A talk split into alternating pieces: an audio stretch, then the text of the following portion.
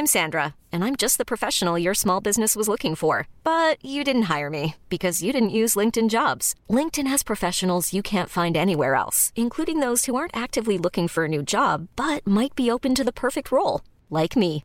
In a given month, over 70% of LinkedIn users don't visit other leading job sites. So if you're not looking on LinkedIn, you'll miss out on great candidates like Sandra. Start hiring professionals like a professional. Post your free job on linkedin.com/achieve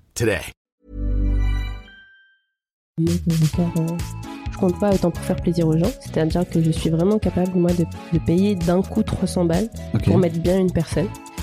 Euh, alors qu'en réalité, genre, il me reste 300 balles dans le compte. Donc tu donnes tout. Ah, je pourrais, mais vraiment, il y a vraiment des moments où j'étais là en mode, ok, si je fais ce cadeau-là, qui lui coûte beaucoup, il me reste que 100 euros jusqu'à la fin du mois, euh, est-ce que ça va me freiner? Non, ça va pas me freiner. Exécuté par qui? Fabrice Florent. Bonjour, bonsoir, bon après-midi à toutes et à tous et bienvenue dans ce nouvel épisode d'Histoire d'argent. Trois vendredis par mois à partir de 6h du matin, on discute avec mes invités de leur rapport à l'argent, comment le perçoivent-ils, comment ils le gagnent, comment ils le dépensent, comment ils l'appréhendent, tout simplement. Je suis Fabrice Florent, je produis des super podcasts d'interviews et de discussions, en tout cas moi je les trouve super, et je crée des contenus. Je fais parler des pères de paternité, des mères de maternité, des gens de leur rapport au succès, je prends des mecs entre quatre yeux pour leur parler de masculinité, je fais causer des gens de leur rapport à l'argent et de plein d'autres thèmes que je vous invite à découvrir en allant sur mon site fabflorent.com. f e. Si vous aimez cet épisode, vous pouvez aller écouter la bande-annonce du podcast pour en découvrir plus sur mon travail et mes autres podcasts. Si vous aimez mon travail, vous pouvez m'offrir un cadeau en échange en me soutenant financièrement et ainsi me donner un peu plus de sérénité en vous abonnant par exemple à mon Patreon ou en m'envoyant de l'argent sonnant et trébuchant. Allez dans les notes du podcast ou en allant sur fabflorent.com, f e donc vous y trouverez toutes les infos. Enfin, si vous aimez ce podcast, vous pouvez vous y abonner, mettre un chouette commentaire et 5 étoiles au podcast sur votre application de podcast préférée et surtout, surtout, surtout, partagez cet épisode et ce podcast autour de vous s'il vous a plu. Je suis sûr que vous connaissez des gens que mon travail pourrait intéresser. Vous pourrez également venir commenter avec mes auditrices et mes auditeurs chaque épisode directement sur mon Discord. Alors Discord, c'est un petit logiciel génial que je vous invite à découvrir, qu'il faut installer sur votre téléphone ou votre ordi. Vous pouvez également me suivre sur les différentes plateformes et réseaux sociaux. Vous pouvez vous abonner à ma newsletter et vous trouverez toutes ces infos pour me contacter dans les notes de cet épisode. Un grand merci d'avance et bonne écoute à vous. C'est très confortable pour se mettre à l'aise. C'est l'objectif. C'est un piège, ce canapé. Non, Bon. je valide. pour vous prendre au piège. Il faut que tu portes le micro assez près. Voilà, comme tu es là. C'est bien. Euh, ça va, t'es stressé? Non, pas du tout, plutôt à l'aise. Tranquille. Ouais. Ok. Cool. Jamila, donc. Ouais, c'est ça. 26 ans. 26 ans. Merci beaucoup de m'avoir envoyé un mail. Merci à toi. C'était euh, d'avoir répondu déjà. Je me suis dit, t'avais sûrement beaucoup de. J'en ai beaucoup. Ouais. Et tu m'as relancé aussi. T'as bien fait. si. Euh, merci beaucoup de venir. Tu tu m'as proposé de, de venir parler dans l'histoire d'argent parce que tu as toi-même une histoire euh, un peu particulière que tu vas nous raconter, comme à peu près tous les gens qui passent d'ailleurs dans, dans le podcast. quoi. Euh, et en fait, pour expliquer un petit peu, en fait, j'ai du mal à savoir par où prendre le truc, tu vois. Euh, si j'ai bien compris, tu as eu, deux, t'as eu deux éducations à l'argent très différentes entre ton père et ta mère, pour commencer C'est ça. euh, un daron assez dépensier et une daronne qui avait un peu peur de dépenser justement, voire même beaucoup peur, c'est ça? Je dirais pas un papa euh, dépensier, mais euh, qui calcule pas du tout. Ok. Donc en fait, je pense que c'est pas son objectif de dépenser beaucoup. Euh, et du coup, je pense que même lui se suffit de pas grand chose. mais par contre, il aime faire plaisir. Ah. Et il a quatre enfants. Et, et en fait, il dit pas non, quoi. Hmm. Zéro euh, non, mais lui, par exemple, il sort, il, il achète pas beaucoup. C'est pas quelqu'un qui va beaucoup au restaurant. euh, C'est pas beaucoup. Il, il s'achète pas beaucoup de fringues. Mais par contre, ses enfants, euh, à chaque fois qu'on sort avec lui, ce qu'on veut, on l'a, quoi. Ok. Et ma mère totalement l'inverse, c'est-à-dire que ma mère calcule toujours tout, tout le temps. euh, et pourtant, elle donne beaucoup aussi. Ouais. Mais elle se restreint plus sur, bah, du coup, les vêtements, c'est tout le temps faire des soldes, euh, acheter le moins cher euh, surtout. Pour elle? Pour elle et pour nous, elle nous a inculqué ça aussi, dans le sens où si on veut quelque chose, on finit à un moment par l'avoir. Mais, euh, mais ouais, c'est, c'est, ça a un prix et c'est pas tout de suite maintenant. Et, et par contre, quand elle veut donner, elle donne. euh, Ok. Et l'autre truc qui m'a marqué, c'est que tu t'es marié à 20 ans. C'est ça. Euh, tu dis dans ton mail que tu es divorcée maintenant? Je suis divorcée sans être divorcée. On a déjà signé les papiers, mais il y a eu un problème euh, au niveau de la mairie, etc. Donc on re-signe des papiers euh, là dans l'année. Ok. Donc, mais je suis censée être divorcée. Je suis divorcée religieusement, pas encore euh, laïquement. Ah, ok, au niveau de la mairie. Ouais. Ok. Et tu, tu dis dans ton mail, j'ai des anecdotes sur ma dot. J'ai fait, ok On n'a pas encore parlé de dot dans l'histoire d'argent. C'est le moment ou jamais. Ouais, non, c'est un grand sujet. C'est vrai qu'on en entend pas beaucoup parler, mais nous, on a encore cette euh, culture de la dot. Et, euh, et c'est une- c'est très problématique, moi, je trouve, comme. euh, je trouve que d'un côté, c'est une belle culture, et de l'autre côté, ça ramène une question d'argent là où normalement, il n'y a pas de question d'argent. C'est-à-dire que dans- quand deux personnes s'unissent, on fixe pas de prix, on, Ouais. on négocie pas des choses, et ouais, j'ai plein d'anecdotes sur ça. euh. Ok. Euh, tu m'as également parlé de ton ex-mari, donc. Oui. Qui t'a un peu planqué euh, la réalité de ses revenus, c'est ça? C'est ça, c'est euh, on, quand on quand je l'ai rencontré, on- il a très vite parlé d'argent. Euh, mais moi, très naïve, enfin j'avais 19 ans quand je l'ai rencontré, 20 ans quand on s'est marié, donc c'est pas pareil, j'ai pas de tabou sur l'argent, donc il, on avait comparé le nombre d'argent qu'on avait de côté, il en avait beaucoup moins, enfin je pensais qu'il en avait beaucoup moins, pour me rendre compte pendant le mariage que en fait euh, il a pas mal d'argent de côté, et puis euh, Mais il voulait pas le mettre Et- en commun dans votre mariage, c'est ça? Ah, je sais, je pense qu'il y a des problématiques avec son père qui, lui, est devenu riche, mais pareil, a laissé des dettes à sa mère. Enfin, il y a un truc un peu shady dans sa famille déjà de base. Mais du coup, c'est assez malsain comme approche euh, de moi, mon argent, c'est un peu ma sécurité ou quelque chose qui m'est propre Mm. et très important. Et euh, mais du coup, ça devient très malsain quand on découvre des choses après coup. euh. c'est même pas une question de il a pas voulu partager. hein. C'est qui est qui est la personne devant nous, quoi. Oui. C'est un truc fascinant, je trouve, Mm. l'infidélité financière, en fait. C'est-à-dire euh, vraiment ce truc où tu peux très bien être fidèle en amour, tout ce que tu veux, en fait. Mais effectivement, quand ça vient toucher à l'argent, c'est un vrai truc. hein. Ouais, de fou. Et en plus, ce qui est lié, en plus, en plus de, des sommes ou autres, c'est euh, du coup les visions sur l'argent. Mm. C'est-à-dire que moi, par exemple, gagner son argent quand on travaille pour, etc., ok. Euh, gagner son argent parce qu'en en fait, on, euh, on est marchand de sommeil, ce qu'il était au final, et je l'ai su après.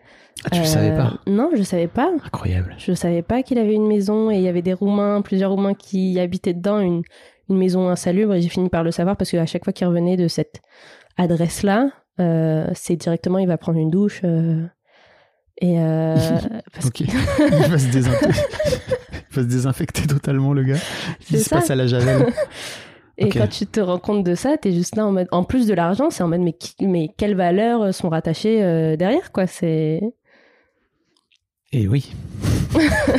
Et toi qui décides de marier ce gars-là, c'est intéressant aussi, j'imagine. Qui est déjà marié à ce gars-là à ce moment-là, en plus. hein. Oui. Ah ouais, oui, oui, oui. Euh, génial. On va aussi parler de ton arrivée sur le marché du travail, Yes. euh, parce que tu racontes que tu as terminé tes études quand? J'ai terminé mes études en 2021. Ok, donc il y a deux ans. il y a deux ans. Et, euh, et j'étais dans le monde euh, un peu humanitaire, social, euh, éducatif, bah, avec beaucoup de personnes autour de moi qui voulaient faire de l'humanitaire, Ok, qui sont partis du postulat que bah, dans cette, ce domaine-là, euh, on gagne pas beaucoup et on fait pas ça pour l'argent. Et j'étais la seule à dire, euh, moi je veux vivre dans le confort. Donc faut déjà l'assumer. Et en plus, j'ai été l'une des seules aussi après les études, mais vraiment, genre, on avait une classe de 17. Sur les 17, euh, je suis la seule à avoir négocié mon salaire en mode vous me proposez plus bas, moi je veux plus haut. ok. On va parler de tout ça, c'est trop intéressant, l'arrivée sur le marché du travail et comment t'en es venu à négocier, ta, à négocier ton salaire, ce qui sous-entend peut-être aussi que tu as négocié une forme ta valeur, en fait. Ouais, mais c'est pas facile à faire hein, quand Ah, tout le monde nous dit que bah, notre valeur elle vaut pas tant que ça, mais même pas en tant que personne. C'est-à-dire que Bien sûr. en tant que domaine, c'est non, non, va pas trop loin. Mm. Et t'es là en mode hmm. est-ce que je dois revoir mon orientation du coup? Est-ce que tu as revu ton orientation? J'ai failli. Mais Mm. maintenant, j'y réfléchis beaucoup euh, par rapport à justement cette valeur euh, financière. euh. Ok. Et aujourd'hui, tu dis que tu gagnes 2000 euros par mois, C'est ça, que tu t'habites toute seule? c'est ça. All by myself. Exactement. Ok. Et que tu commences à mettre un peu d'argent de côté. C'est ça? Ouais. parce que j'ai eu un peu des galères après une pe- petite période de chômage. Donc j'avais un peu de côté, mais en fait, mon, mon mariage a fait que j'avais beaucoup, beaucoup, beaucoup moins de côté. Euh, de parler de ça. Oh là là. et après, euh, après j'ai travaillé un peu, j'ai pas vraiment réussi à mettre de côté. Puis après, j'ai eu du chômage qui a dilapidé mes économies. Mhm. Je me suis vraiment retrouvée en galère à demander de l'argent de côté, enfin qu'on me prête de l'argent. Ouais. euh, et après, j'ai trouvé un taf. Et là, je commence vraiment, mais tout juste à retrouver un équilibre. Et encore, il est très vacillant, bah, parce que je vacille entre euh, économiser et, et dépenser, quoi. Ok. Bon, et on était juste en train, avant de commencer à enregistrer, de parler de reproduire euh, l'éducation de ses parents, etc. J'imagine que tu as des trucs aussi à raconter. Ouais, totalement. Avec plaisir. Mais avant ça, on va, on va passer par les deux premières questions du podcast. La première, c'est en fait si je te dis euh, argent, You should celebrate yourself every day, but some days you should celebrate with jewelry. Whether you want to commemorate an unforgettable moment or just bring some added sparkle to your collection, Blue Nile can offer you expert guidance and a wide assortment of jewelry of the highest quality at the best price. Go to BlueNile.com today and experience the ease and convenience of shopping Blue Nile, the original online jeweler since 1999. That's BlueNile.com. BlueNile.com. I'm Sandra, and I'm just the professional your small business was looking for. But you didn't hire me because you didn't use LinkedIn jobs. LinkedIn has professionals you can't find anywhere else, including those who aren't actively looking for a new job but might be open to the perfect role, like me. In a given month, over 70% of LinkedIn users don't visit other leading job sites. So if you're not looking on LinkedIn, you'll miss out on great candidates like Sandra. Start hiring professionals like a professional. Post your free job on linkedin.com/achieve slash achieve today. qu'est-ce qui te vient en premier? Euh, pour moi, c'est drôle parce que d'un côté, oui, j'ai écouté le podcast et du coup, je me suis posé la question. Et de l'autre côté, à chaque fois que je me pose la question, la même réponse me vient. C'est plaisir. Et aucune autre réponse. C'est pas confort, c'est pas. euh, Mais c'est du plaisir pour moi. Et t'es mal à l'aise avec le fait que ça... Non? Ah non, pas du tout. Non, non, je trouve ça super positif. Et Dans la après, façon bah, dont tu le disais, il y avait un peu un côté putain, en fait, euh, j'aimerais bien que ce soit autre chose, mais non, c'est toujours plaisir. Non, parce Ah, que je me suis dit, je sais pas, pour la. Enfin, je me suis vraiment posé la question en mode, la plupart des gens, ils voient ça en mode, c'est un. L'argent, c'est ben, un logement, du coup, c'est un toit sur la tête, etc. Mais je vois même pas le logement, en fait. Pour moi, le logement, c'est limite presque. Enfin, je sais que je le paye, mais c'est presque acquis ou limite normal, mais parce que je- peut-être que je me suis jamais recon- confrontée à. T'as pas de logement, en fait. Mhm. Mais du coup, euh, c'est le logement. Et là, de toute façon, tu restes chez tes parents si t'as Oui, pas d'argent pour sortir. C'est que t'as ce filet de sécurité où tu te dis, je peux rentrer chez mes parents si jamais j'en ai plus, ouais. quoi. Et du coup, tout le reste, euh, pour moi, l'argent, c'est ouais, c'est quand tu sors, tu te fais plaisir. euh, et je pense que c'est très relié à mon père aussi. C'est-à-dire qu'il a jamais euh, montré que euh, le logement c'était une charge à payer, euh, que l'argent pour lui c'était toujours en mode quand on sort, on se fait plaisir ou ou quand on achète, ça reste un plaisir parce que c'est beau, on aime bien, etc. Et, euh, et puis même la nourriture, genre ma mère, même si elle faisait beaucoup d'é- d'économies, c'est que des trucs bons qui rentrent Mhm. à la maison. Et elle fait attention en fait à, à ça. Et je pense que du coup j'ai associé l'argent à, à la dépense certes, mais qui fait plaisir quoi. Ok. Euh, ils viennent d'où tes parents? Mes parents ils viennent d'Algérie euh, tous les deux. Mon père est né ici et il est du coup français de sol, mais il a vécu toute sa vie en Algérie. Il savait pas qu'il était français. Et, euh, Incroyable. Et, euh, et ma mère est née là-bas et ils sont venus tous les deux euh, vers la vingtaine ici quoi. Ok. Ils font quoi comme métier ou ils faisaient quoi? Ils, ils travaillent encore Ils travaillent encore. Mon père est prof, prof de techno et d'informatique et ma mère est assistante maternelle. Ok. Ils ont fait des études. Alors ma mère a pas eu son bac, elle voulait le repasser, elle voulait être prof, sauf qu'en fait ma belle, ma sa belle-mère, ma grand-mère lui lui a pas laissé faire. Euh, et mon père était pas au courant de l'histoire, etc. Donc euh, donc c'est passé sous la trappe. Mais euh, mais mon père a fait des études euh, en Algérie, euh, en français, et il est venu là finir ses études après Ok, pour devenir prof. pour devenir prof. Il était déjà prof en Algérie, mais dans d'autres matières, et ici il a fait une sorte de reconversion Ok. euh, En techno. en techno. Il, fait, il est ce fameux prof de techno. C'est ça. C'est parce qu'on a tous une image du prof de techno, tu vois. ouais. Un peu, tous, j'imagine, tous différents, tu vois. Mais on- voilà, le prof de techno, quoi. Mais c'était le prof de. Là, je vais défendre mon papa. quand Ah même. bah, en plus, c'est même pas. Enfin, tu vois, j'y mets même pas de, de jugement quand je dis prof Moi, je de trouve que techno. les profs de techno, ils sont un peu mal vus quand même. Je sais pas pourquoi. Alors, moi, je suis la première à avoir eu des profs de techno qui nous ont fait gratter le papier. On n'a pas découvert grand chose. Ouais. Mais lui, il faisait genre des barbecues en, avec euh, des systèmes solaires, euh, des trucs comme ça. Donc, j'imagine que ça devait être le prof de techno cool. Très sévère, mais cool. Ok. Ton père est sévère?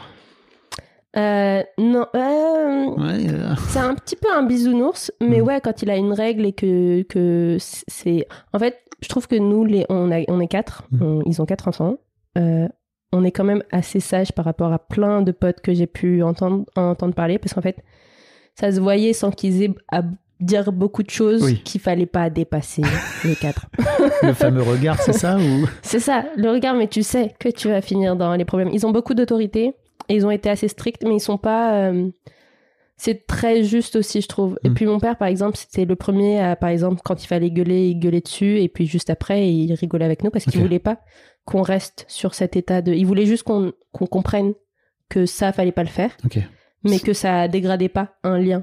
Ok. Pas de violence et tout. euh, Ah non, non, pas de violence. Très bisounours, mon papa. Ok, ok. euh. Non, non, parce qu'il y a pas mal d'humoristes qui racontent qu'ils ont été éduqués à Ah non, ouais. se, se retrouver avec des lancers de babouches dans la gueule et tout, tu vois. Bah justement, moi, je pense que j'ai été.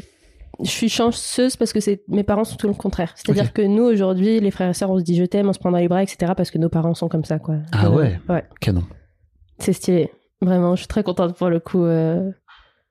Mais du coup, ça veut dire que je suis aussi quelqu'un qui demande beaucoup d'attention. j'ai besoin de beaucoup de, de câlins, du coup. Je veux de l'amour. où, en- où y en a-t-il? Mais je sais que ma famille sera toujours là pour m'en donner, au pire des cas. Au pire. Après, bon, oui, c'est effectivement, faut savoir couper le cordon. Bon, mais bon. Encore. Oh, Ah, les dénis. oui. Euh, écoute, ouais, ok. Et la deuxième question, ton premier souvenir en rapport avec l'argent ou en tout cas un souvenir euh, d'enfance? Bah, j'y ai jamais réfléchi pour le coup, mais euh, là, ce qui m'est venu en premier lieu, c'est euh, du coup, après, on a deux, deux fêtes religieuses pendant l'année, donc on appelle l'Aïd. Et, et là, ce qui m'est venu, c'est ce jour-là, tu as généralement les aînés, donc souvent nos parents, mais aussi genre les grands-parents, etc., si on est avec eux, qui donnent de l'argent aux petits. Euh, juste pour célébrer, euh, c'est juste un jour de fête et en gros, fais- c'est fais-toi plaisir avec, euh, avec cet argent-là. Ok. Et du coup, ouais, c'est ça qui a pop-up dans ma tête là. Et tu faisais quoi de cet argent? Je, Je crois moi, pas que tu vas, tu vas pas t'arrêter là. hein. tu, tu- On est là pour creuser là. Alors, je pense qu'il y avait deux utilisations. C'est-à-dire que, comme on recevait pas mal d'argent de pas mal de monde, enfin, on n'avait pas non plus des 100 euros, quoi. C'était chacun en fonction de ses revenus. Je pense qu'il y avait une partie que je mettais de côté. Je mettais beaucoup de côté euh, quand j'étais petite. Et une partie où c'était des bonbons. Ok. C'est aller à la boulang chez la boulangère euh, à l'époque. euh, c'était vraiment, tu prenais 10 centimes par-ci, 10 centimes par-là. tu faisais ton petit paquet de bonbons. euh. Et pourquoi tu mettais de côté pour un truc particulier quand t'étais môme comme ça ou? Parce je pense tes que, parents je. dit Ouais, je pense que. Je pense que là, j'ai pas de souvenir par rapport à pourquoi on a commencé à mettre de côté, mais je sais que mon frère fait la même chose. Mais je, pour comparer entre moi et mon petit frère, par exemple, moi je sais que je mettais de côté et genre quand j'avais 600 euros, je dépensais tout d'un coup. Ok. T'achetais Et- quoi? Bah, des trucs pour me faire plaisir, c'est-à-dire que par exemple, à l'année, je vais pas m'acheter beaucoup de vêtements, même quand j'étais petite, hein. Mais par exemple, euh, un jour, euh, ça me prend dans la tête de j'ai envie de refaire ma garde-robe et là, j'achetais euh. Beaucoup de vêtements, mais ça pouvait être, euh, ça pouvait être tout, une déesse euh, à l'époque. euh. mais je savais que ça coûterait de l'argent, je, je sais pas pourquoi. Tu te payais Mais- tes fringues toi-même? Bah, euh, en fait, quand c'était en solde, en fait, les seuls moments où on faisait les courses avec ma mère, c'était pendant les soldes. Sauf que pendant les soldes, les grandes soldes, il y a beaucoup de monde, etc. Et je pense qu'à un moment, euh, assez tôt, genre au début de l'adolescence, j'ai commencé à en avoir un peu marre. Hmm. Et du coup, à un peu faire euh, mes courses toute seule. Ah, ok. D'accord. Autonome quoi. Ouais, c'est autonome.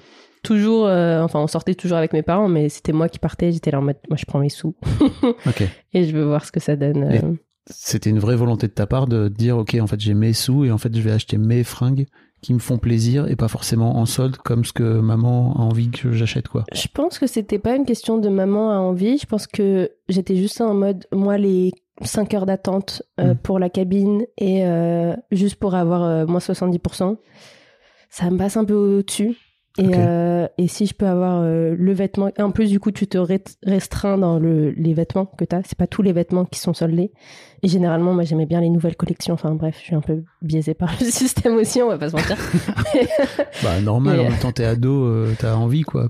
Même encore aujourd'hui, quoi, tu vois. Totalement. Mais du coup, voilà, je trouvais que ça faisait pas sens. Et, et j'ai jamais. Je suis un peu les règles, mais en même temps, je, je me dis anticonventionnel. Mhm. C'est que je les contourne aussi. Et je savais que mes parents. euh, ils préfèrent un chemin, mais genre quand je demandais à ma mère mon argent pour aller me acheter des fringues, elle me disait pas non pour autant. Et du coup, euh, c'était juste le après coup en mode t'as acheté ça combien? Et c'était en mode Ah, c'est cher quand même. J'étais là en mode ah, mais c'était ce que j'aimais. Ah oui. Et ça finissait par passer quoi. Ok. Rappelons que de dépenser un peu plus d'argent pour éviter 5 heures de queue, ça permet de pouvoir économiser du temps et que le temps ne le rattrape jamais. Pas faux, j'aime bien cette philosophie. Jamais la- rattraper le temps. En revanche, l'argent, tu peux en gagner plus si tu veux. Ou en dépenser moins. Enfin, comme tu le souhaites, mais en tout cas, le temps, euh, c'est incompressible. Euh, ok. Donc, euh, tu racontais, tu disais que tu avais une, une mère qui faisait plutôt attention.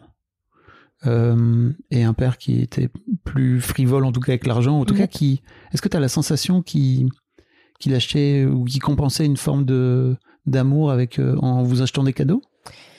Parfois les gens font Ah. ça, hein, tu sais. Je me suis jamais posé la question. On est là pour se poser Euh, des questions. si tu veux. Désolé de te poser des questions qui Non, j'adore, j'adore. je, je veux faire ça. Mais euh, je, je j'avoue, je sais pas parce que quand on en a, il y a juste une image qui me vient en tête. C'est-à-dire que j'ai déjà demandé à mon père, euh, parce qu'en fait, on leur pose beaucoup de questions et ils répondent sans aucun tabou. Mais euh, Tu vas leur envoyer ce podcast. ah, je sais pas. Hum. Mais euh, j'ai failli leur en parler tout à l'heure. Enfin, pas aujourd'hui, mais dans la semaine. Et, euh, et après, je me suis dit, je préfère qu'ils sortent et que je leur en parle. Ok. Parce que je voulais que ça reste moi et de pas y aller avec leurs appréhensions et tout. Oui. Parce que, enfin, je pense qu'ils auraient pas eu beaucoup d'appréhension. Mais, euh, mais on sait jamais. Je préfère d'abord faire les choses et après, euh, ils sont confrontés à la réalité de ce que j'ai fait.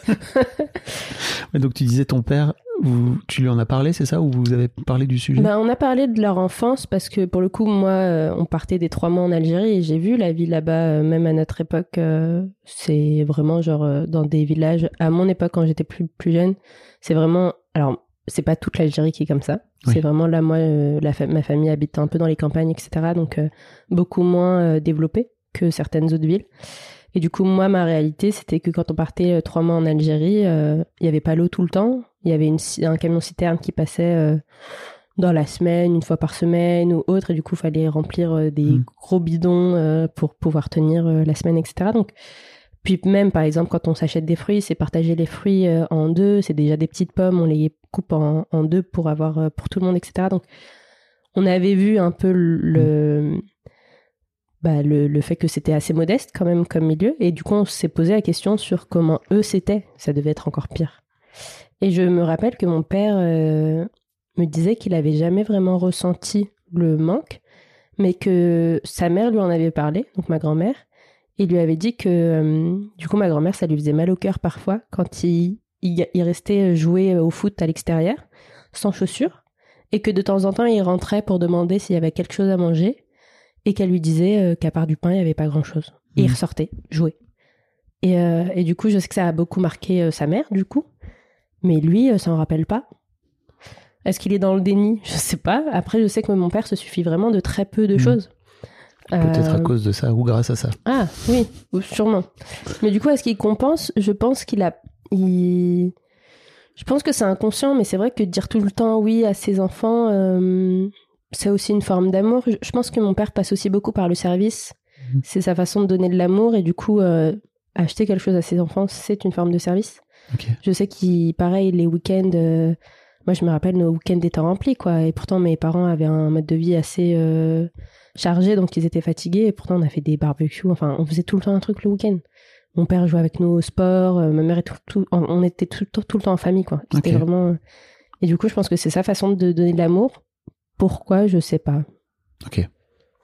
On n'est pas obligé d'aller beaucoup plus loin, mais je trouve que c'est vraiment te- tellement des questions très intéressantes, tu vois, de pourquoi tu donnes. C'est-à-dire Ouais. que, est-ce qu'il y a des gens qui donnent pour éviter de recevoir? C'est vachement plus simple. C'est fou. Il est peut-être comme ça, hein, parce Mmh. que je sais que pour son anniversaire, il dit ah non mais euh, me- je pense qu'il aurait même pas voulu qu'on lui souhaite l'anniversaire, sauf qu'il a son anniversaire le même jour que moi, Ok. donc euh, donc il a pas le choix en fait que qu'on lui fête son anniversaire parce qu'on l'oublie pas du coup. mais euh, mais c'est le premier à dire non, me faites rien et tout, mais quand on lui offre, il est très content et il le montre et il est pas en mode non vous aurez pas dû. Il est plutôt euh, du genre Ouais. en mode de regarder euh, ce que telle personne, euh, enfin Ouais. de la famille m'a offert. Et tout, Oui, il a tu pas de mal à recevoir, mais peut-être il esquive. euh, c'est peut-être pas forcément ouais. le truc le plus simple à faire, quoi. Ouais, je sais pas du tout. Très, très masculin pour le coup. je disais parce que moi je viens de là. C'est super. Ne faites pas ça. Apprenez à recevoir les gars, c'est c'est trop bien. Euh, et ta mère, tu sais un peu, est-ce que est-ce que c'est une peur de manquer qu'elle a, de faire attention? Tu vois, tu, tu dis dans ton mail qu'elle est capable de faire trois centres commerciaux pour économiser euh, un peu de sous euh, pour avoir le produit le moins cher possible. Tu dis même euh, économiser quelques centimes, quoi. Elle, elle en est à ce point-là? Ah ouais, ouais, ça se joue sur des 20 centimes. euh, Ah ouais. Ouais, ouais, ça se joue sur des 20 centimes de produits, etc. euh, Et c'est vraiment genre, euh, sans, sans mentir, hein, c'est pas pour faire la Marseillaise, c'est vraiment faire trois centres commerciaux pour prendre différents produits parce que euh, à Auchan, euh, Oui. les yaourts sont euh, 2 centimes, non pas 2 centimes, 10 centimes moins chers. Euh, Là-bas, c'est trois produits qui sont un peu moins chers, etc. Et, et mon père, d'ailleurs, est un peu contre ça. Il, il lui empêche pas de faire ça. hein. Mm. Il l'emmène où elle veut, mais, mais il lui dit, mais en fait, l'argent que tu gagnes, on le, dépo- on le dépense en essence. Et du coup, est-ce que c'est vraiment faire des économies? Je sais pas. Et en temps? Et en temps. Et en temps. Mais après, je pense que ma mère trouve un épanouissement à faire ça aussi. Ah, vraiment, moi pour le coup, quand je parle à ma mère, un de ces sujets, mais où ses yeux pétillent, c'est vraiment cette question de calculer un peu l'argent et de euh, et de voir qu'elle a eu tel produit. C'est vraiment gagner, enfin gagner presque un jeu, tu vois. De euh, Ça, j'y crois pas vraiment, tu sais. ah, je, sais- je sais pas du tout. Qu'elle y prenne du plaisir, ou en tout cas qu'elle ait appris à y prendre du plaisir, je, Ouais. je peux comprendre, tu vois. Mais, mais en fait, euh, c'est un, un vrai truc, tu vois, de, de finir par. Forcément, tu finis par te dire, ok, je vais y trouver du plaisir parce que forcément, t'es comme ça, mais à la base, tu fais pas ça par hasard. Tu fais ça parce que t'as peur d'un truc, t'as peur de manquer, peut-être. Enfin, tu vois, il y a peut-être des trucs qui sont derrière qui sont peut-être plus douloureux à aller voir en face. Après, on va pas parler à la place de ta mère, tu vois, mais c'est juste. je pense euh, qu'il y a deux choses. Hmm. Parce que je pense que il y a eu, euh, quand ils sont venus, mes parents. Alors, ma mère vient d'une d'une famille pas si pauvre que ça. Ils étaient beaucoup, par contre. Ils étaient beaucoup, beaucoup. Euh, mais par exemple, euh, mon grand-père a travaillé avec les Français et ils gagnaient plutôt bien leur vie. En plus, mon, mon grand-père, enfin, il se débrouillait pour avoir de l'argent pour sa famille. Enfin, c'était vraiment genre. Il pourvoyait, quoi. Ouais, c'est ça. Et du coup, euh, par rapport à d'autres familles dans ces types de villes-là, euh, ch- chez ma- mes grands-parents, du coup, il y avait de la viande, tout ça, euh, qui est un signe de. euh, Oui. On a quand même pas mal d'argent. Euh, ce qui se fait pas dans beaucoup d'autres familles, quoi. Et, euh, et du coup, je pense qu'elle est partie sur quelque chose d'assez stable. Mais il me semble, alors là j'ai peur d'extrapoler un peu, mais il me semble que mon grand-père était un peu dans ces calculs-là déjà de base. Mm. Jusqu'où, je sais pas du tout, je sais pas du tout de quelle manière, etc. Mais il me semble que mon grand-père, il y a eu un truc euh, à ce niveau-là. Et en plus, mon grand-père s'appuyait, malgré qu'il avait des... une grande famille, etc., s'appuyait aussi beaucoup sur ma mère. Ils avaient un lien assez particulier, autant euh, dans l'enfance que euh, plus adulte. Ça a changé entre l'enfance et, et plus adulte, mais moi, je me rappelle un peu, c'était un peu ma mère quand elle était adulte, c'était son bras droit, quoi. Et, euh, et c'est elle qui, c'était un peu, euh, ma mère aime bien nous dire ça. En arabe, il lui disait un peu, euh, t'es l'homme de la maison. Parce que c'est ma mère qui allait acheter, c'est ma Mm. mère, s'il y avait une clé importante, c'était elle qui, ce qu'on donne très peu comme rôle euh, à l'époque, aux femmes Mm. euh, à ce moment-là, surtout quand t'as beaucoup d'hommes euh, à la maison. Oui. Euh, et du coup, ma mère avait un peu ce rôle-là. Et du coup, je pense que non seulement c'est, elle a pris ça en mode une responsabilité, comme si c'était au final euh, un rôle d'homme qu'elle avait Mhm. pris et qu'elle avait internalisé, euh, de, euh, de, de calculer un peu l'argent. euh, et ma mère fait pas que ça, elle, elle gère aussi beaucoup les papiers, etc. à la maison, mais parce que je pense qu'elle a considéré que c'était son rôle. Et je pense aussi que quand elle est venue ici, euh, elle était très consciente qu'ils partaient de zéro, Mm. qu'ils avaient rien, Et je pense qu'elle était très consciente qu'elle voulait pas rester dans le rien. Et je me rappelle que euh, elle nous le dit, elle, a, elle, elle nous racontait un peu les histoires que mon père de temps en temps revenait en fin de mois en lui disant mais j'ai plus d'argent. Et, euh, et ce qui se passait, c'est que mon père, au début du mois, donnait un peu d'argent à ma mère en disant bah si t'as besoin de faire des courses, etc. euh, bah tu, tu Mm. prends ton argent quoi. Et et du coup, faut, faut remettre dans le contexte. hein. En- du coup, dans un mariage religieux traditionnel comme mes parents, euh, il y a l'homme, son argent, même si ma mère travaillait à ce moment-là, etc. La, une partie de l'argent de l'homme revient quand même à la femme. Et du coup, mon père avait déjà cette habitude. C'est-à-dire que mon argent, c'est pas que mon argent. Même si elle a son argent, je euh, pourvois un peu comme ça. Et du coup, euh, et ma mère euh, gardait, en fait, 20 euros par-ci, 20 euros par-là. Et quand, elle, quand mon père revenait un peu désemparé en mode, bah, j'ai plus d'argent, je sais pas comment faire, et bah, elle lui sortait. Elle lui sortait les sous. et je pense que du coup, ça, aussi, ça s'est aussi renforcé. En mode, ah, bah, quand mon mari est en galère, moi, le fait que j'ai gardé un peu, euh, je suis capable de donner euh, à Donc mon... lui, il dépense et elle, elle fait l'écureuil et elle met de et côté elle, elle au- le met de côté. pour, euh, pour, pour voir si jamais. euh, C'est ça. Ok. Et après, euh, ce qui s'est passé, c'est que ils se sont un peu donné des rôles. Je sais qu'aujourd'hui, ce qui se passe, c'est qu'ils ont un compte en commun. Dans ce compte en commun, il y a, il me semble, tout le salaire de l'un ou de l'autre Mhm. qui est mis dedans, mais qui est du coup euh, dé- dépensé pour les deux. Mhm. Et tout l'autre est mis de côté. Et ça, c'est pour euh, les vacances, euh, etc., etc. Sachant que nous, quand on part en Algérie, euh, faut compter genre euh, 5000 euros qui partent très facilement. euh, et ça, c'est que pour nous et la famille. Et encore, tu dois donner du coup à ta famille en Algérie, tout ça, tout ça, il y a beaucoup d'argent qui partent. Et je pense que ma mère avait beaucoup conscience de ça, donc euh, elle a commencé à calculer. euh, Il donnait des sous euh, en Algérie, enfin à la ouais, famille. bah, ils ont beaucoup de familles qui sont. on- ce qui est un peu considéré, euh, même s'ils sont partis d'une position très pauvre ici en France, euh, ils ont commencé dans des foyers à partager euh, des logements avec d'autres personnes, le salon, etc., avec euh, beaucoup, beaucoup de personnes. Euh, bah, t'es en France, donc t'es quand même considéré plus, plus riche que ta famille en, en Algérie. Enfin, pour, je parle pour ma famille. hein. Oui, je oui. veux pas remettre toute l'Algérie dans le même contexte. Oui. Mais, euh, mais on est considéré comme plus riche. Et en plus, mon père, il a cette phrase qui est gravée en lui, je pense. Quand mon grand-père est décédé paternel, je l'ai jamais connu, donc il, il est décédé avant que je naisse. Mais quand il est décédé, il lui a dit euh, Prends soin de ta famille. Et donc mon père, il a ce truc de euh, la famille en Algérie, euh, mon argent c'est le leur. euh. Et, et je crois que mon père a beaucoup donné. Et ma mère était un peu contre parfois parce que ça délestait un peu sa famille ici Mm. pour le profit de sa famille là-bas. Il a fait ça pendant des années, même quand la famille là-bas se débrouillait plutôt bien. C'est-à-dire qu'il y a des gens, ils ont ouvert des magasins, etc., qui s'en sortent financièrement. Et mon père est toujours dans le. Une partie de mon argent, c'est le Ouais. leur. euh. Et je pense que je pense qu'il y a plein de choses qui jouent là-dedans, mais je pense que ma mère a compensé, oui, d'une manière ou d'une autre, plein de choses. Mais je pense que c'est ancré aussi en elle euh, par son père aussi, je pense. Oui. Bah, si tu fais vraiment euh, trois centres commerciaux pour, éco- pour économiser 20 centimes, tu vois, tout à l'heure je parlais du temps, euh, c'est oui, il y a un truc, il y a un truc derrière, quoi, tu vois, forcément.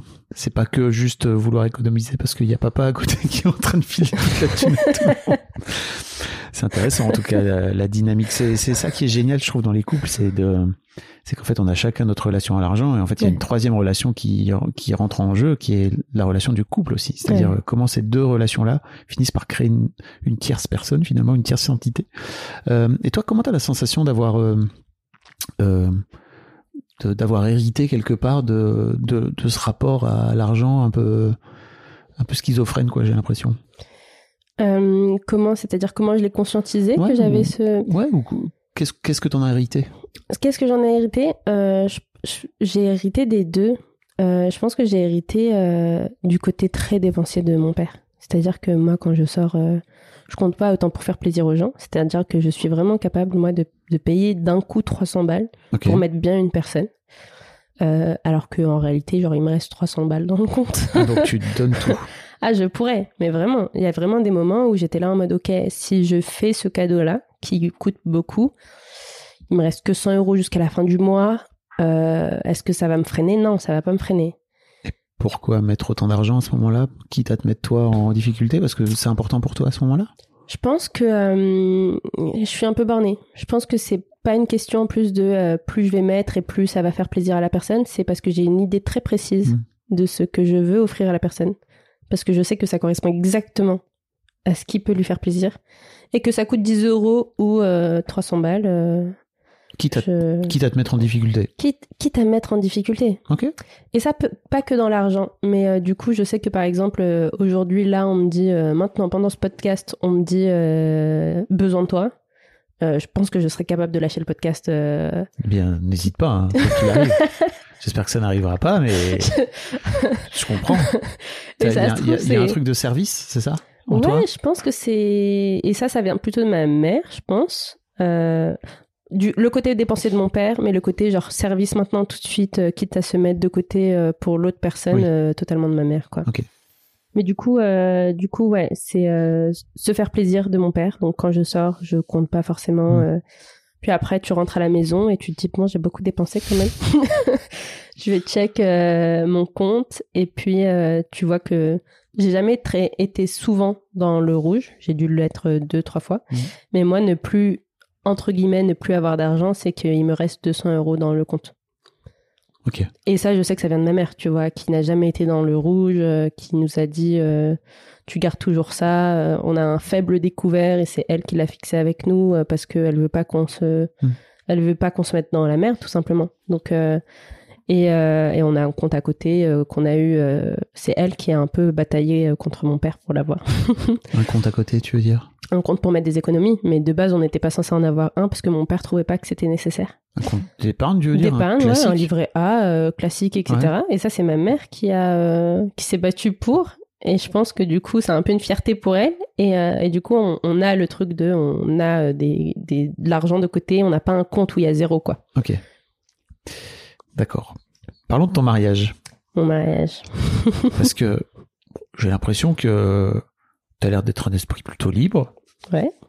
Et on disait justement tout à l'heure que c'était dur de pas reproduire. Et, je- et en fait, je t'interpellais, je te disais, mais est-ce que t'étais pas parti pour euh, suivre euh, les rails euh, Peut-être que tes parents voulaient pour toi, j'en sais rien en fait. Est-ce que c'était vraiment toi au fond qui voulais te marier Enfin, tu vois, déjà, si on pouvait parler de ça pour commencer, je trouve, je trouve ça vraiment très cool, quoi. Ouais, c'est drôle parce que le, t'es- t'as l'air d'être un esprit plutôt libre. C'est pas la première fois qu'on me, qu'on me le dit.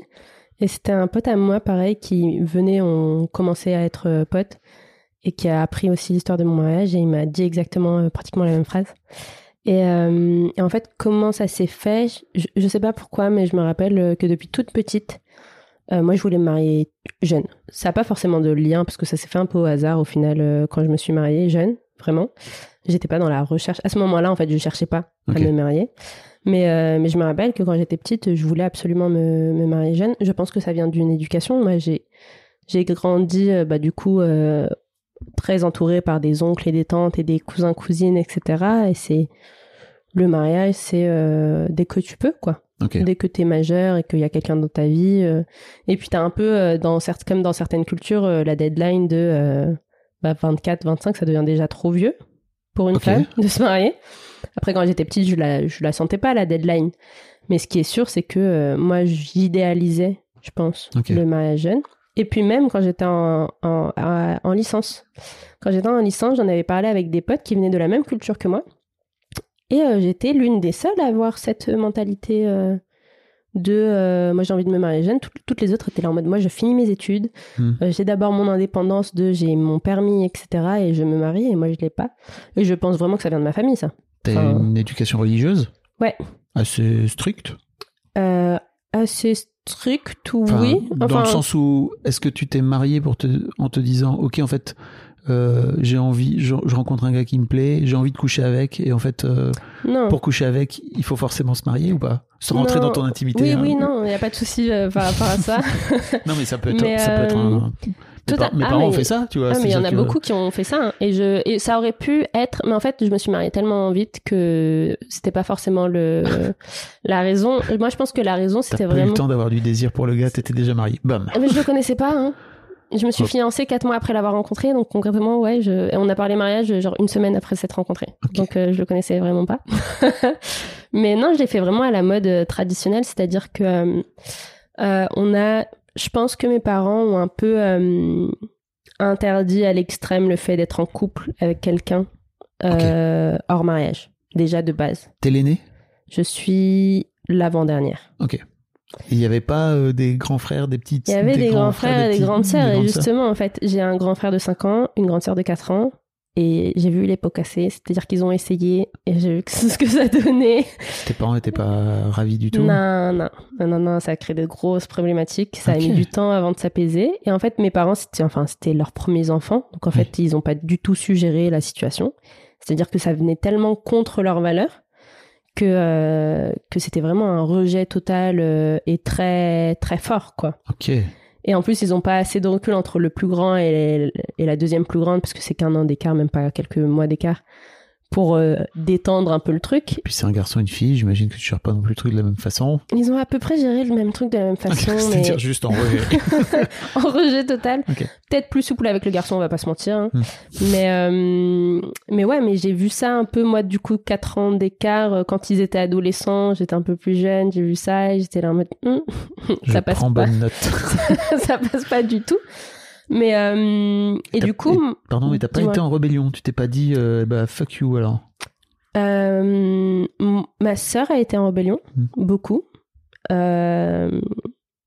Mais moi, j'étais beaucoup dans. je pense que je voulais faire plaisir euh, à mes parents. Moi, j'étais beaucoup la fille modèle et. Et comme en plus, j'aimais pas ma personnalité parce que j'étais très calme et très. Je me trouvais presque transparente. t'aimais pas, ta... pas ta personnalité. Waouh, ouais. ok. Et euh, Dur. très dur. Je déteste ma personnalité. Je déteste qui je suis. Ah ouais, à ce point-là, parce que tu te trouvais trop calme. Ouais, ouais, trop calme, trop timide. euh, mais et du coup, je trouvais que du coup, vu que je me démarquais pas comme fille par rapport à quelque chose euh, de particulier, bah ma façon de me démarquer, c'était d'être la fille modèle, je pense.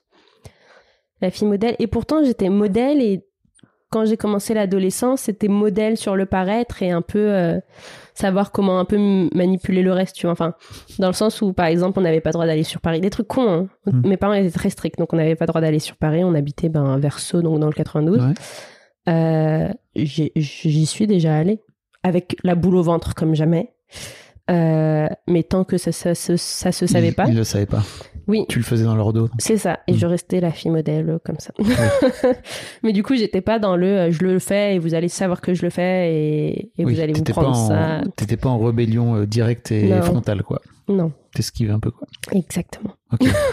Donc, de ce fait-là, tu te retrouves avec ce gars, imagine, à 20 ans. Euh, ouais, c'est ça. Comment ça s'est fait C'est qu'à 19 ans, j'étais euh, très dans la religion. Enfin, je, suis toujours très croyante. Euh, je suis toujours pratiquante, mais à ce moment-là, je l'étais vraiment très, très. Enfin, à un extrême, je pense. Et euh, un extrême soft. un extrême dans ma pratique, mais pas dans l'intolérance des gens, etc. Oui. Euh, Donc, c'était plutôt intérieur, tu veux ouais, c'est ça. Hmm. et du coup, euh, je me voyais pas du tout me mettre en couple, mais de moi à moi-même, même si ça vient d'une éducation. Là, c'était mon dialogue intérieur de euh, je veux pas être en couple et euh, la prochaine personne qui sera dans ma vie, euh, ça sera une personne avec qui je me marie. Avant même de rencontrer ce gars. Alors qu'avant, j'avais déjà été en couple, etc. Ça, faut pas le dire à mes parents. Mais t'es grande maintenant. t'es une grande fille. Totalement. Il y a toujours les parents qui veillent C'est très drôle parce que parfois je croise des adultes qui ont genre 30, 35 ans, qui ont des enfants et tout, leurs darons, ils savent pas qu'ils fument par exemple, tu vois, je suis là, wow, ok. Ah ouais, Incroyable. l'autorité, euh, ça fonctionne pendant des années. ok. C'est fou parce que on te voit là, comme ça, de l'extérieur, c'est pas du tout ce que tu, Non, mais parce que je, ce je, que tu fais transparaître en tout cas. je, je l'ai un peu toujours, mais en fait, j'assume quand même mes choix, quoi. Mm. C'est-à-dire que euh, là, Là, on rentre totalement dans mon intimité, mais c'est pas grave. Mais par exemple, je suis en couple avec une femme. Grand, euh, donc très grand truc qui rentre en contradiction avec euh, le principe même de ce que de ma religion et Oui. etc quoi. Mais euh, mais je sais que à partir du moment où c'est stable et que ça dure longtemps etc. moi mes frères et sœurs le sont le sont déjà au courant parce que je vais pas mentir sur qui je suis. Je sais que mes, les prochains ça sera mes parents au courant. Donc euh, donc j'assume quand même. C'est très drôle comme tu dis. Mes frères et sœurs sont au courant parce que je vais pas mentir sur qui je suis, mais mes parents. Pas encore, pas Ouais, encore. Enfin, plus- faut... Mais dur du coup, pour toi. justement, Ouais, je comprends. justement, c'est en mode ne pas mentir au final, dans la finalité, mais du coup prendre du temps Oui. pour y aller. T'es plutôt dans le mensonge par omission avec tes parents, c'est ça? C'est-à-dire, euh, on n'en parle pas, pas de problème. C'est ça. Oui. On est sur ça. Mais ils, le- ils, ils sont au J'imagine courant. que tu vas pas leur envoyer tout de suite ce podcast alors. Ou peut-être on qui coupera sait ça. pour- je- Non, je pense que Si je vais le laisser. tu leur fais ton communiqué Why avec un not? podcast. Hola, coucou. Bonjour. Voilà. Mais, euh, mais du coup, euh, du coup ouais, c'est assumé, mais il y a un temps pour Oui. tout, je trouve. Je comprends. Je, je respecte euh, largement ça. C'est juste, ça m'a fait marrer la. Ouais, ouais, non, mais vraiment, pour le coup, même moi, ça me fait marrer. De temps en temps, je suis là en mode, est-ce que je devrais faire ça? Ouais. À la fin, t'es là en mode, Jam, t'as 26 ans, ça devrait le faire. Bah ouais, t'es une grande fille. Mais attends, mais ils, ils le mettent encore. Je me rappelle à un moment, c'était quand l'an dernier, euh, je devais aller en vacances avec des potes. Et, euh, et c'était chez la, chez, dans la maison des grands-parents de- d'un pote à moi qui s'appelle Mhm. Loïc. Et du coup, euh, on n'avait pas le droit d'être potes avec des gars avant, quand on est plus, plus jeune. Et là, je dis à mon père, donc l'an dernier, hein, j'avais 25 ans, je dis à mon père, je dis à mon père, euh, bah, du coup, on va avec des potes, euh, on va du coup dans la maison de Loïc, et je dis à qui, etc. Tu sais très bien à ce moment-là que quand tu lui balances ça, c'est une bombe pour lui ou? Ouais, je me suis Ouais. dit, il va avoir un moment de processing, mais oui, peut-être que ça passe sur un malentendu. et en fait, il a bugué un coup, il m'a pas répondu, il est parti un peu, il est revenu, il m'a dit, euh, excuse-moi, j'ai pas compris, euh, Jamila, elle va chez Loïc. J'étais là en mode, euh, bah, et du coup, je lui ai dit, je lui ai dit, je préférais ne pas lui mentir, etc. Il m'a dit, Mm. oui, mais je comprends, mais quand même, par rapport à, à notre religion, notre culture, tout ça. Enfin bref, il m'a fait un peu euh, la leçon de morale. Après, c'est passé. et Il considère que je suis adulte et que je fais mes choix, mais ça va quand même en contradiction avec. euh, La religion empêche les filles d'être copains avec des garçons. La religion Mm. musulmane empêche. euh, Mm, Bah en fait, là, c'est ce qu'il m'a dit, c'est plutôt en mode, en gros, c'est dans la religion, t'as des gens euh, en face de qui tu peux être euh, habillé genre normal comme Mm. là je suis, etc. Et le reste, tu dois un peu quand même être pudique, couvrir, euh, couvrir un peu ton corps, etc. Et là, il s'est dit en mode, euh, du coup, tu sors de ta chambre le matin, t'as Loïc dans le salon. Enfin, tu vois ce que je veux dire? C'est plus une question de euh, modestie, pudeur, euh, relation euh, pas corps à corps sexuelle, mais tu vois ce et du coup, lui, ça le trigger un peu. Ok. Mais toi, j'imagine que t'as pris un peu de distance euh, avec ça. Bah ouais, moi je. On s'éloigne complètement du sujet de l'argent, mais je trouve, je trouve ça tellement intéressant. Oui, ouais, totalement. Ok. Oui, oui, totalement. euh. parce que là, t'es en t-shirt, euh, t'es pas, Ouais. t'as pas, t'as pas de voile et tout. Je te le dis parce que les gens le savent pas, quoi. Tu vois, le, le Ouais. voient pas forcément. J'ai porté le voile pendant 5 ans parce que je le voulais et c'était incroyable comme, euh, comme expérience. J'ai trop aimé. C'était pas une expérience de base, hein. je l'ai porté euh, pour Oui, la raison. tu- tu m'as dit. Je vais faire une ex- Alors aujourd'hui pour vous, coucou les filles. Alors aujourd'hui une vidéo un peu spéciale où je porte le voile pendant 5 ans. Ce serait vraiment. Ce serait marrant. mais euh, YouTube. mais j'ai trop aimé je... et ça m'a donné du coup une vision différente de des rapports aux gens et du rapport au corps et de la beauté, etc. Mm. Et, euh, et je trouve ça toujours très beau, le voile. Après, euh, je lui faisais plus honneur, c'est-à-dire que quand je le portais, j'étais en mode qu'est-ce que je pourrais dévêtir aujourd'hui pour me sentir euh, mieux? Et je pense que je l'ai enlevé par respect pour ce que c'était. Mais du coup, je l'ai porté, mais même en portant le voile, je pense que j'aurais pu avoir euh, plein de gars, partir de potes gars Oui, t'aurais t'aurais et pu. partir en vacances Oui, avec eux, sûr. etc. ouais. Oui, les, les deux étaient possibles dans ta tête en tout cas. Totalement, ouais. Peut-être moins pour ton père. Exactement. Ok. Euh, et donc ce- cette histoire de mariage, Yes. tu te retrouves donc en. Tu te retrouves avec ce. co- Comment tu rencontres ce gars en fait? Euh, totalement par hasard, j'étais bénévole euh, à la mosquée pour un événement de fin d'année. On avait des cours de d'arabe, de coran, etc. Et du coup, en fin d'année, on fait pour les petits une petite fête. En fait, il était bénévole aussi. Et en fait, je me rappelle plus très bien, mais en fait, le matin, je l'aide sur quelque chose sans le connaître. Je le connaissais pas du tout. Et je l'aide sur un truc euh, vraiment qui, il avait vraiment besoin de d'aide à ce moment-là, etc. Et je l'ai fait spontanément. Et je pense qu'à partir de là, il m'a un peu repéré. Ok. Et après l'après-midi, euh, je me rappelais plus que c'était lui, mais en fait, je vois un gars qui fait des allers-retours devant mon stand de manière très cramée. Bonsoir. un peu comme ça, exactement. Et euh, qui passe en te... qui passe en te fixant comme ça, de façon beaucoup trop insistante. mais vraiment, hein, pour le coup, c'était vraiment cette image-là. Et, euh, et je me rappelle, j'avais écrit un message à ma pote en mode euh, c'est trop drôle. Et en plus, il y avait ma mère juste derrière. J'étais là en mode s'il savait qu'il y avait ma mère derrière, Mm. il ferait pas ça. En fait, il est venu, je suis partie faire un autre truc, donc j'ai laissé un peu mon stand de, côté. Et après, je suis revenue et il était là avec ses potes. Et on a commencé à parler comme ça, etc. On s'est échangé nos numéros. Et euh, une semaine après, il a compris qu'il connaissait mon père parce que ça a été son ancien prof de techno. Et il m'a dit euh, bah, Moi, j'ai envie d'avoir la bénédiction de ton père pour te parler. Et euh, est-ce que tu m'autorises? Mm. Donc, il est parti parler à mon père. Et, euh, et moi, du haut de mes 19 ans, euh, très pratiquante et idéalisant un peu ce genre de truc pour des choses sérieuses, euh, j'ai trouvé ça incroyable que le Mhm. gars, il, as- il assume, il va, va voir directement mon père, genre la figure paternelle, tout ça, Ouais. enfin bref. Et, Je, euh, je te coupe deux secondes, mais j'ai interviewé euh, Merwan Ben Lazar, qui est un humoriste génial d'ailleurs, dans Ouais. l'histoire de mec. Euh, et il raconte lui côté mec comment il est allé euh, Ouais. voir, Ah, son, voir le daron de sa chérie pour lui demander sa, pour avoir sa bénédiction. Donc, il racontait qu'il a ramené un kilo de dattes premium. Ah, j'adore, je valide. il a acheté le daron avec des dattes 50 euros euh, le kilo. Ah, mais je valide. Moi, mon ex-mari, il avait ramené des pistaches d'Iran. hein. Ils ont toutes les tous les mêmes techniques. La bonne bouffe pour amadouer. ça marche, ça marche. Bah oui. Et du coup, mon père euh, m'a pas parlé pendant 4 mois. Après ça. Quoi? Il m'a pas parlé pendant 4 mois après ça parce que je pense qu'il était genre juste trauma de, de se dire que sa fille devient adulte, que des gars veulent la marier.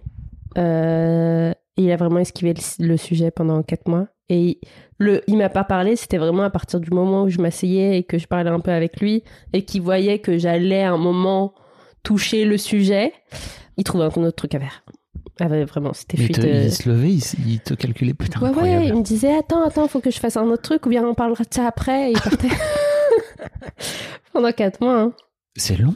Ah, c'est très long. C'est très très long. Vous en avez reparlé depuis?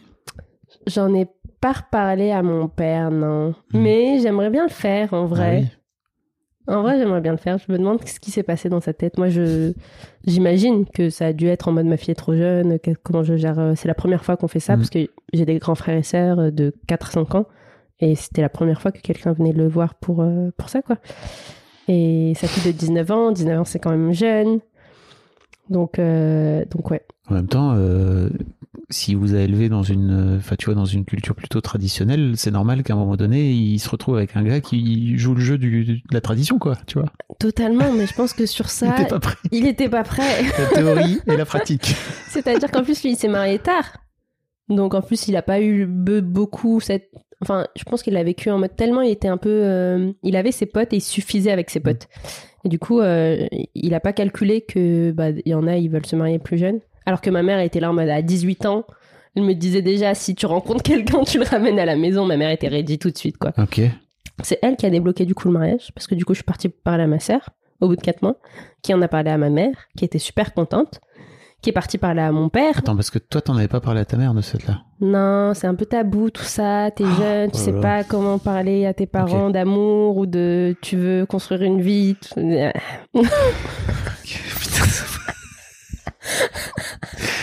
C'est pas simple, hein. c'est très compliqué. Mais pour rien en plus, genre. Ouais. Imagine. Ok. Mais du coup, ils ont débloqué le mariage Uh-huh. et euh, on a directement commencé à planifier pour euh, l'année. Dans l'année, euh, je me suis fiancée en février et le mariage a été prévu pour juillet. Ok. Incroyable. Ouais, C'est quoi cette histoire de dot? Ouais, une histoire de dot. Bah, la dot, c'est euh, religieusement, quand, tu, quand un gars veut se marier avec une fille, il faut qu'il euh, lui donne un, un cadeau qui est. euh, c'est de l'argent en soi. Enfin, il y a une partie qui est de l'argent et une autre partie qui peut être matériel, des vêtements, des bijoux, etc. Mais en tout cas, il y a une partie d'argent. Moi, j'ai le fameux cliché du, des chameaux. Il y en a beaucoup qui ont ce cliché-là. Pardon. Je peux me permettre de le dire parce que je crois qu'il y a plein de gens qui vont le dire, qui vont y penser, qui vont écouter. Je voulais pas vous le dire, mais j'ai 50 chameaux. moi. Putain, franchement, c'est cool. Tu vaux 50 chameaux, meuf. Incroyable. Te- hein tu vois Ouais, ouais. Mais euh, Tu vaux vraiment 50 chameaux? comment? T'étais premier degré ou pas? Non. Je sais pas, peut-être. Parce que là, j'avais déjà mon titre. Second degré total. Jamila, Jamila, bah, moi, je vaux 50 chameaux. Allez hop, titre, titre du podcast. Allez, ça part. Ah, maintenant c'est, ça peut être un titre. Je regrette de pas avoir dit que c'était premier degré. Ça pourrait le faire de fou. Pardon. Non, j'aime bien. mais, euh, mais ouais, pour le coup, je vois à à l'extérieur, ça paraît un peu mettre une somme sur quelqu'un. Hmm. Culturellement, c'est pas du tout vu comme ça. Et du coup, j'avais aucune image, moi, sur cette. euh, C'est presque un passage obligé. Hmm. Et, euh, mais quand tu te retrouves confronté, confronté à ça, en réalité, c'est un peu plus difficile à vivre, je trouve. Parce qu'en fait, euh, moi, tu me donnes une dot ou tu m'en donnes pas, euh, ça me passe au-dessus, en fait. Oui. Et du coup, euh, je me rappelle que, que lui, il voulait donner euh, 4000 euros de dot avec je sais plus quoi. Et je me rappelle qu'il m'avait dit qu'il avait que 3000 euros dans le compte. Ok. Du coup, euh, moi, naïvement, je lui dis, mais tu vas pas mettre 4000 alors que t'as pas d'argent. Enfin, pas logique, tu vois.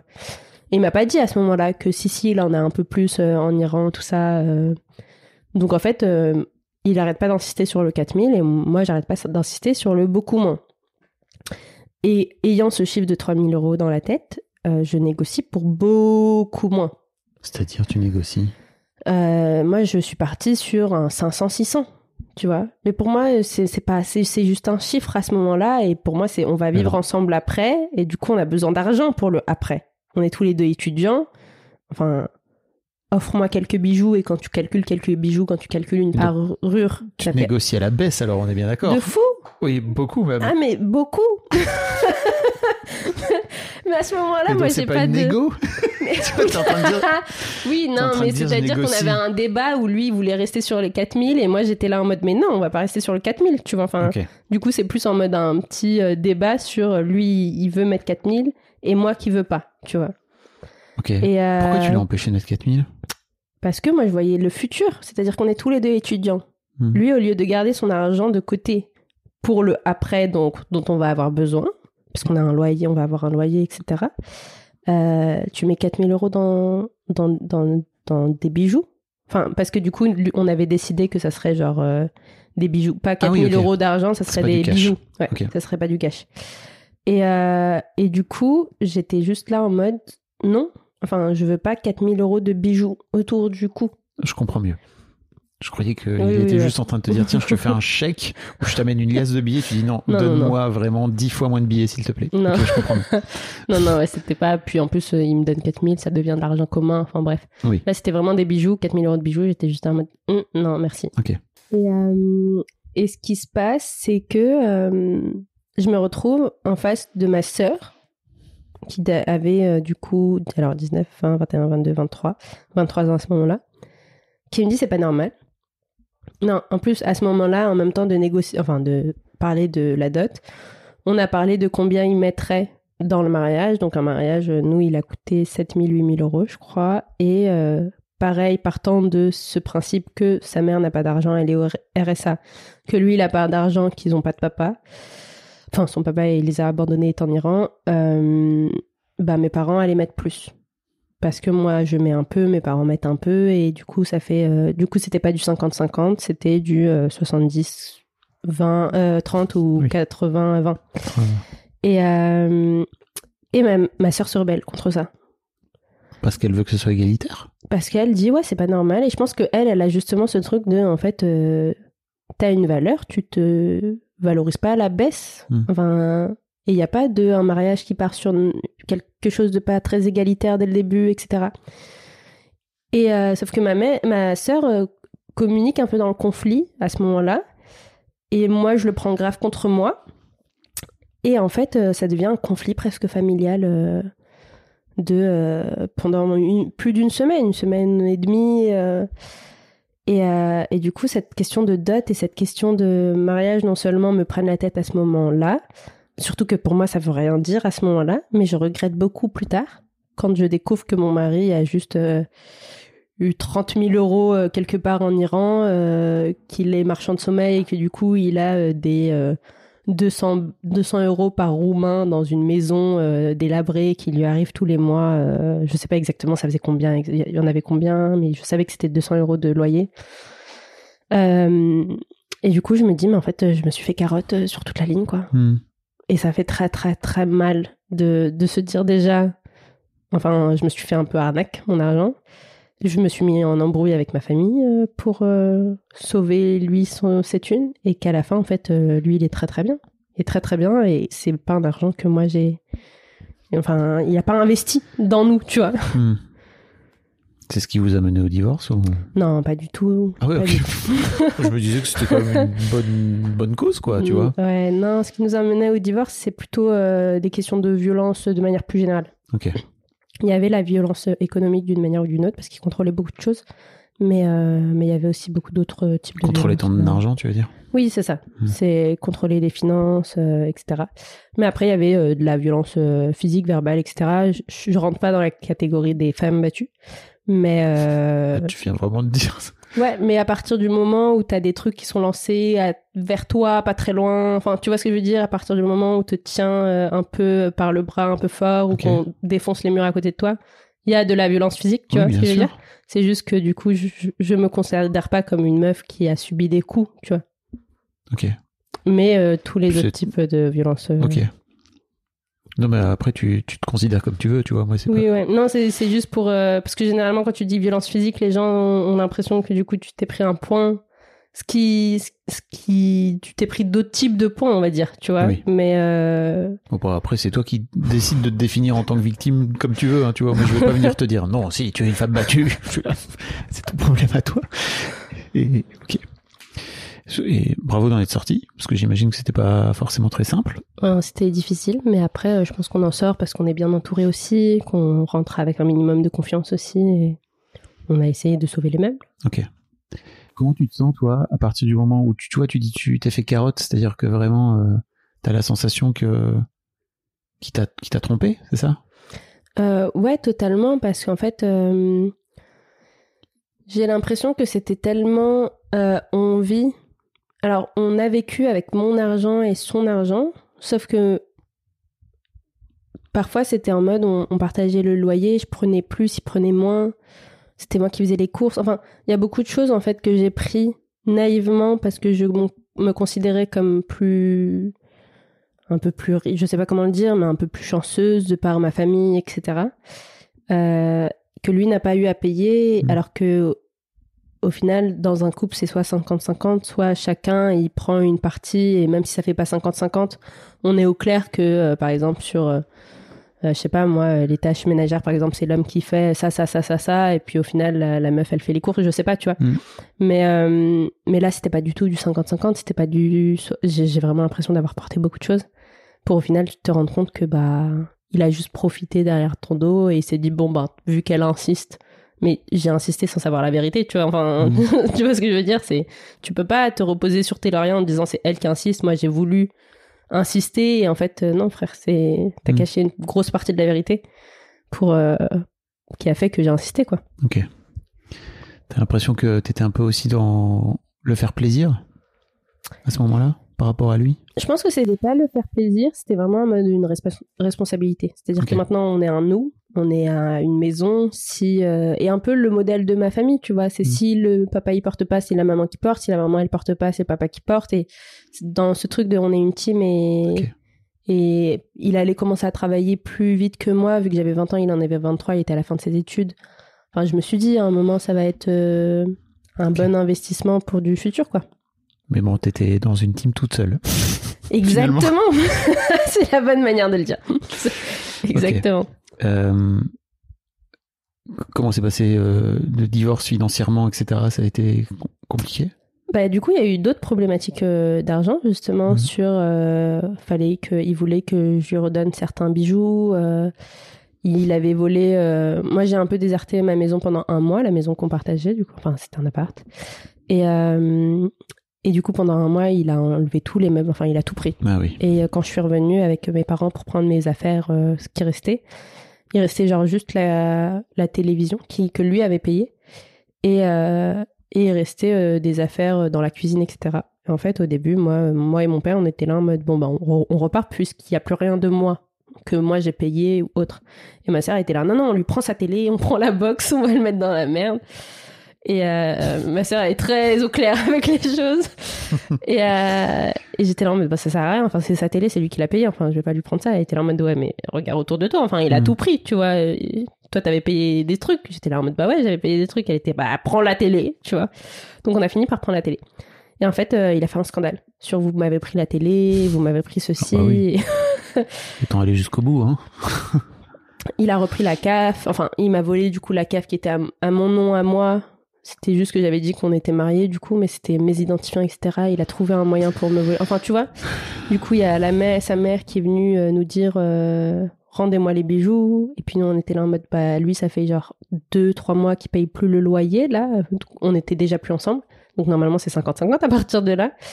Et elle était pas au courant. Enfin, il y a eu beaucoup, beaucoup d'histoires euh, Lié à l'argent. lié à l'argent au final. Et, euh, et même pendant mon mariage, genre au moment où ça allait j'ai déjà plus beaucoup et qu'il savait que j'allais partir, je pense, mais il était juste dans le déni. À un moment, et on s'est embrouillé, il m'a dit euh, Non, mais si tu veux partir, tu me rembourses euh, l'argent que j'ai investi dans le mariage et tu pars. Donc il y avait, il y avait beaucoup d'histoires d'argent euh, dans mon mariage, en dehors de tout le reste. Et au final, euh, il a mis un an et demi avant de signer les papiers. parce que j'avais déjà signé du coup une première fois des papiers de divorce. Il a fini par comprendre que, que déjà moi je reviendrai pas et Mm. que ce qui a été pris a été pris euh, et qu'on lui rendrait pas et qu'il garderait aussi euh, ce qu'il a pris Mm. quoi. Donc, euh, donc ça s'est fini comme ça. C'est une bonne façon d'avoir de, l'emprise sur quelqu'un, hein, l'argent. Ah mais totalement, totalement. C'est, tu te sens un peu. Et d'ailleurs j'en ai pris une mauvaise habitude. hein. J'ai pris maintenant l'habitude de quand je sors, parce que je me disais que je pouvais sortir à tout moment de chez moi, parce que j'ai déjà fui... enfin il m'a déjà enfermé à la maison, et du coup je me suis retrouvée à un peu fuir et j'ai fugué un peu deux fois comme ça de la maison. Et du coup maintenant j'ai pris l'habitude de, comme tu peux fuir n'importe quand, il te faut euh, un chargeur, Mm. une batterie externe et de l'argent liquide, euh, à défaut d'avoir euh, ta carte sur toi. Et du coup, c'est quelque chose que je fais genre jusqu'à maintenant. hein. Aujourd'hui, j'ai mon. Alors là, j'ai mon sac, mais même quand j'ai pas mon sac, je prends au moins une batterie externe, au moins un fil de chargeur et au moins un peu d'argent euh, sur moi. Je suis désolé pour toi. C'est gentil. Ça arrive, hein, c'est des histoires de vie. euh. Bah, tu dis ça comme si c'était normal, quoi. Tu vois, j'ai vraiment l'impression as chier, quoi. Donc, euh, t'expliques ça comme si, oh, mais t'inquiète. Tout va bien. Quand on en sort, on, on- enfin quand on arrive à en faire quelque chose de fort, parce que ça peut nous détruire totalement. Mm. Euh, moi, je pense que j'en suis arrivée à un stade où où j'ai réussi à, en- à transformer ça en positif. Mm. Donc euh, certes, je le souhaiterais même pas moi-même une deuxième fois, hein, mais euh, mais je le vois moins comme une histoire douloureuse et triste et horrible que comme bah, c'est en partie ce qui fait qui je suis, en grande partie ce qui fait qui je suis aujourd'hui. Et, et du coup, c'est dur à dire, mais si je devais tout retraverser pour être là où j'en suis aujourd'hui, je retraverserais tout, quoi. Mm. Et pourtant, je le souhaite à personne. Bah, bravo. Merci. 26 piges. Putain. Pas mal. Et déjà vieilli dans l'âme. Est-ce que tu as la sensation que tout à l'heure tu disais, bah, moi j'ai été la seule personne à négocier dans mon travail parce que tu as décidé d'aller faire un, un travail dans l'associatif et qui rapporte pas forcément beaucoup d'argent? Ou en tout cas, oui, l'objectif n'est pas de, faire fortune, en tout cas quand tu travailles dans le- dans l'associatif. Est-ce que tu as la sensation que c'est cette histoire qui t'a amené à, à négocier ton salaire? Je pense que, en partie, mon ex-mari, mais pas pour les raisons que je viens de dire là. Euh, la partie bonne qu'il avait, c'est que je pense qu'il a insufflé beaucoup d'ambition en moi. Euh, lui, il travaillait, enfin, il avait un master en finance. Bon, c'est pas du tout mon domaine et j'aime pas du tout ce domaine-là de base, mais euh, mais je pense qu'il m'a appris à voir que euh, qu'on peut prendre du plaisir en essayant de faire de l'argent. Euh, puis autour de moi, j'ai jamais euh, eu des gens qui rattachaient genre avoir un confort à, à quelque chose de honteux ou de quelque chose qu'il faut pas faut pas aller vers ça. C'est plutôt en mode moi aussi, je, me rappelle mes parents en mode mais si tu travailles, il faut que enfin c'est pour quelque chose derrière. Tu travailles pas juste dans le vent, tu te fatigues pas euh, parce que t'as rien et c'est bien comme ça quoi. Et en plus, euh, mon grand frère euh, commençait à bien réussir sa vie à ce moment-là et du coup, pareil, j'ai un peu rattaché euh, le fait de travailler au fait que bah si on travaille dur euh, ou qu'on s'investit dans un travail, c'est euh, pour avoir un confort derrière. Et, Et ça vient de plusieurs personnes, je pense. Mhm. Mais beaucoup de mon entourage proche, qui est ma famille, donc mes parents, mes frères et sœurs, et euh, mon ex-mari, il a joué aussi en partie. euh. Et tu parlais tout à l'heure d'éthique. J'imagine que l'une des raisons pour, est-ce que l'une des raisons pour lesquelles tu vas vers l'associatif, c'est aussi parce que tu as envie d'y mettre de l'éthique et que tu as envie de. De base, euh, non. De base, je voulais faire médecine, donc c'était pas forcément de l'associatif. C'est juste que je suis nulle en sciences, du coup. du coup, j'ai pas fait médecine. Je me suis retrouvée euh, par hasard euh, dans en sciences de l'éducation et totalement par hasard dans un master euh, en gestion de projet humanitaire, social et éducatif. Par hasard? ah mais par hasard, hein. moi je voulais partir dans un truc un peu plus en mode tu construis des documentaires avec un... Certes il y avait un peu de social mais parce que je venais d'une branche déjà sociale. Mais du coup, de, de S médecine, je vais faire médecine, ma prof m'a fait comprendre que vas-y, je vais pas trop m'en sortir. Donc euh, quand j'ai fait mes choix APB, à l'époque c'était APB, euh, j'ai vraiment mis au hasard des licences ou des orientations qui me semblaient bien, mais du coup j'ai mis médias visuels, euh, j'ai mis plein de choses. Et j'ai eu du coup sciences de l'éducation. Donc c'était vraiment un premier hasard. J'ai adoré. C'était trop trop bien.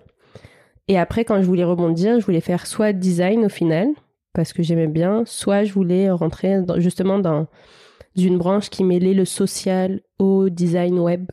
Ok. Et, euh, et j'avais postulé sur ça, j'avais pas, j'avais pas été pris à la dernière étape. Et du coup, je me suis dit, année césure. Et un de mes profs m'a dit, Euh, ma cocotte, non, tu vas pas faire d'année de césure. C'est genre, tu vas faire une année de césure, tu vas perdre un an. Pourquoi? Parce que j'avais pas de projet derrière. hein. Mm. C'était pas une année de césure pour euh, quelque chose de très concret. Et du coup, il m'a proposé plein de masters. Il m'a dit, tiens, ça je connais, je peux t'appuyer sur ça, etc. Et j'en ai pris un qui était un master à l'Institut catholique de Paris. Et je suis arrivée et tout le monde voulait euh, travailler dans l'humanitaire. Et moi, j'étais là en mode, je vous avoue que moi, je veux faire un an. Et après, j'ai un projet de devenir coach en développement personnel et professionnel. Parce que du coup, entre-temps, entre euh, la postulation et le vas-y, il faut que je travaille Mhm. pour savoir mon orientation. Et euh, du coup, je voulais faire un an, avoir un master, pouvoir rebondir sur une autre formation. En fait, je suis restée deux ans parce que j'ai adoré euh, les gens qui étaient dans ce master-là euh, et la façon dont le master était fait parce que c'était pas des amphithéâtres, c'était des professionnels qui venaient euh, nous faire de vrais projets, Mhm. etc. Et du coup, euh, à la fin, j'étais juste là en mode bon, j'ai fait des alternances, dans quoi je suis bonne. Et tous mes tuteurs m'ont dit bah t'es bonne en soit dans le design, soit dans la pédagogie. J'ai pensé à refaire des études en design.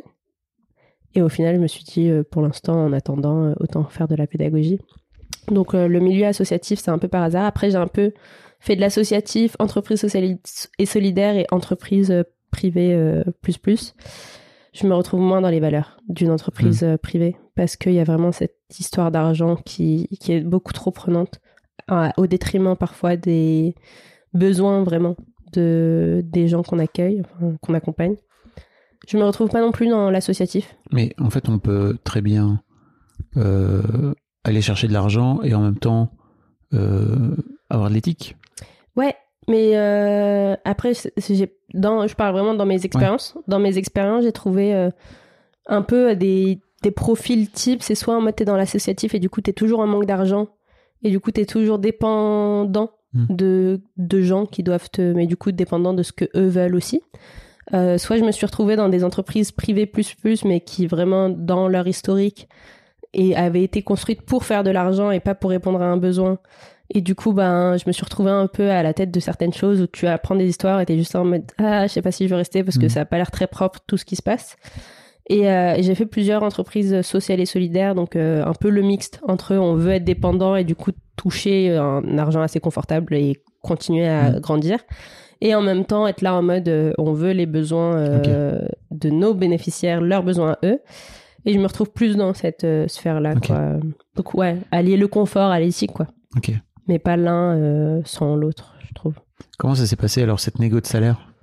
Bah, cette négoce de salaire, euh, au début, j'étais là en mode est-ce que c'est pas un peu trop osé? Parce que je l'ai fait plusieurs fois, pour le coup. Enfin, à ma sortie de- d'études, je l'ai fait pour mon premier poste. Et, et je me suis dit, euh, je sais c'est quoi mes compétences. Pour le coup, j'y suis allée vraiment naïvement. Je venais de sortir, mais j'étais là en mode en sortie d'études avec pratiquement deux années euh, de d'alternance qui étaient pratiquement pleines. Hein. C'était Mm. pas euh, trois semaines à l'école ou autre. C'était vraiment euh, j'ai passé ma, ma- ma- mon année en entreprise pratiquement.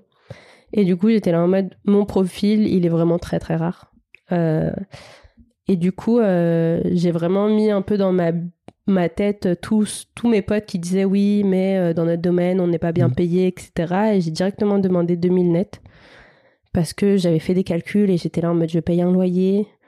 euh, j'ai tant de charges fixes et tant de cha- charges variables et j'étais là en mode je- vraiment moins de 2000 je serais vraiment tous les mois short Ouais. donc ça sert à rien et, euh, et du coup j'ai demandé 2000 et ça a été acce- accepté tellement facilement que je me suis dit j'aurais dû négocier plus Hmm. j'ai vraiment senti ce truc de vas-y j'ai loupé le j'ai loupé la vraie négo quoi T'aurais voulu négocier combien? Alors, pour le goût, là, t'es dans la négo à la hausse, t'es pas dans la négo à la baisse comme avec, avec ton ex. T'aurais dû demander combien, tu penses? Bah, j'ai encore du mal à savoir euh, à cet âge-là et avec cette expérience-là, j'aurais valu combien? Je pense que dans l'entreprise où j'étais, je pense qu'ils auraient pu mettre 2400 facilement. Ok. Euh, net.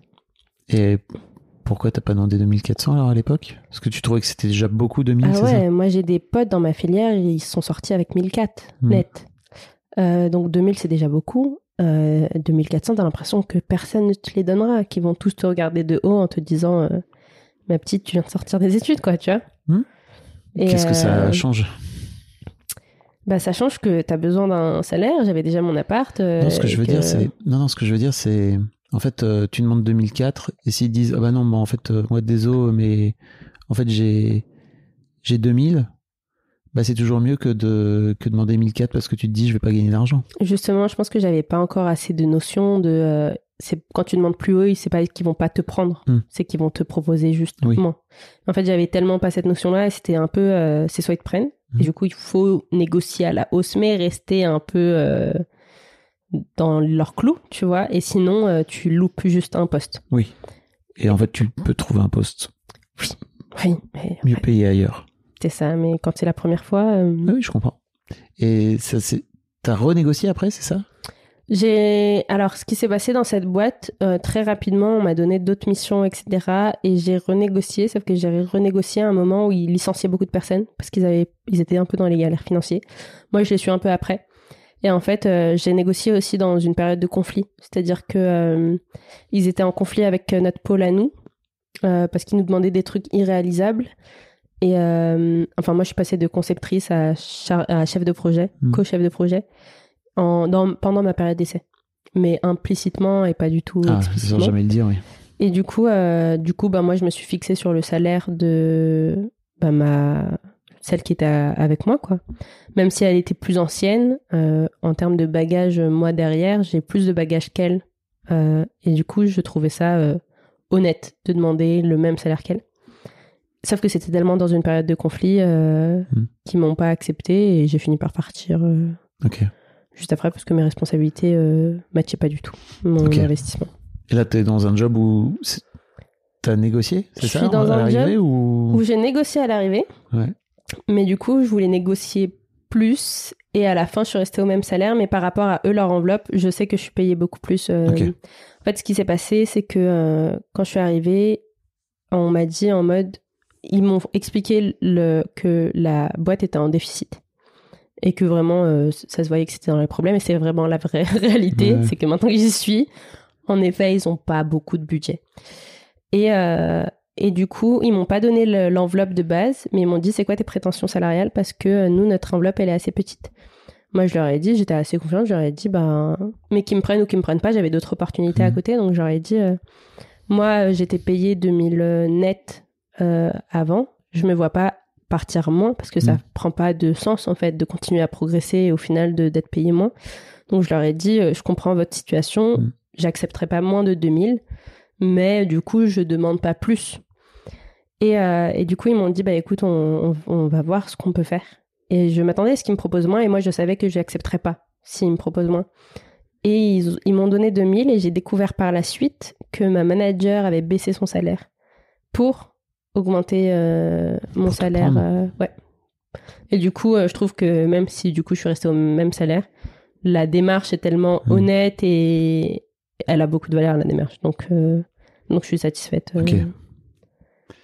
Tu sais, je sais pas si tu as entendu cet épisode euh, avec euh, euh, où je parle du, du documentaire de, de Sethi sur Netflix qui s'appelle How to Get Rich. Et en fait, lui, il parle de rich life. Mhm.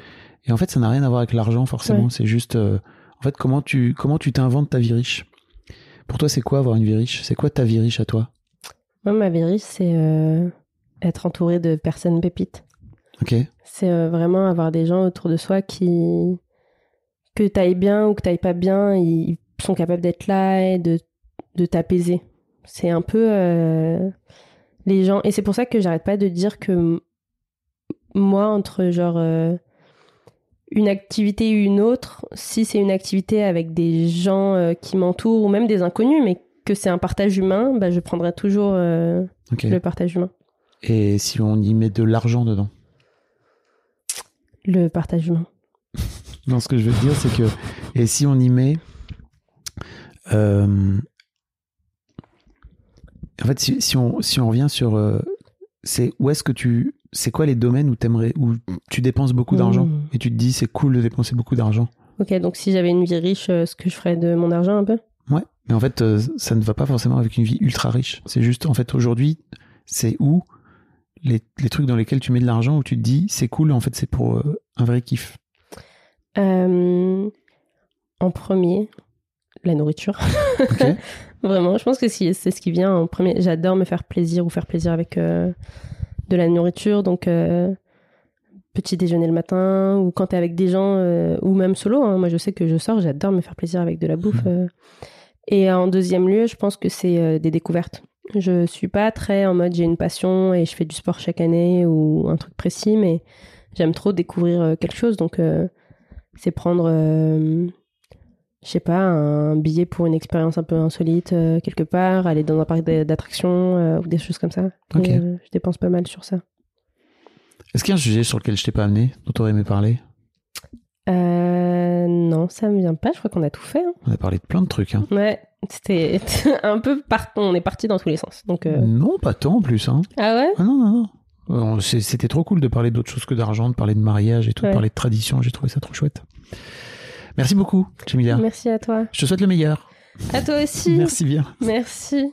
Un grand merci à vous d'avoir écouté jusqu'au bout. Pensez à rejoindre le serveur Discord pour venir commenter avec le reste de ma commu. Je vous trouverai tous les liens dans les notes de cet épisode. Et si mon travail vous plaît, je vous rappelle que vous pouvez m'offrir en échange un peu de sérénité en vous abonnant à mon Patreon ou en m'envoyant de l'argent en vous munissant de votre CB. Vous trouverez tous les liens dans les notes de cet épisode également. Bonne fin de journée et j'espère à très bientôt pour un nouvel épisode de podcast.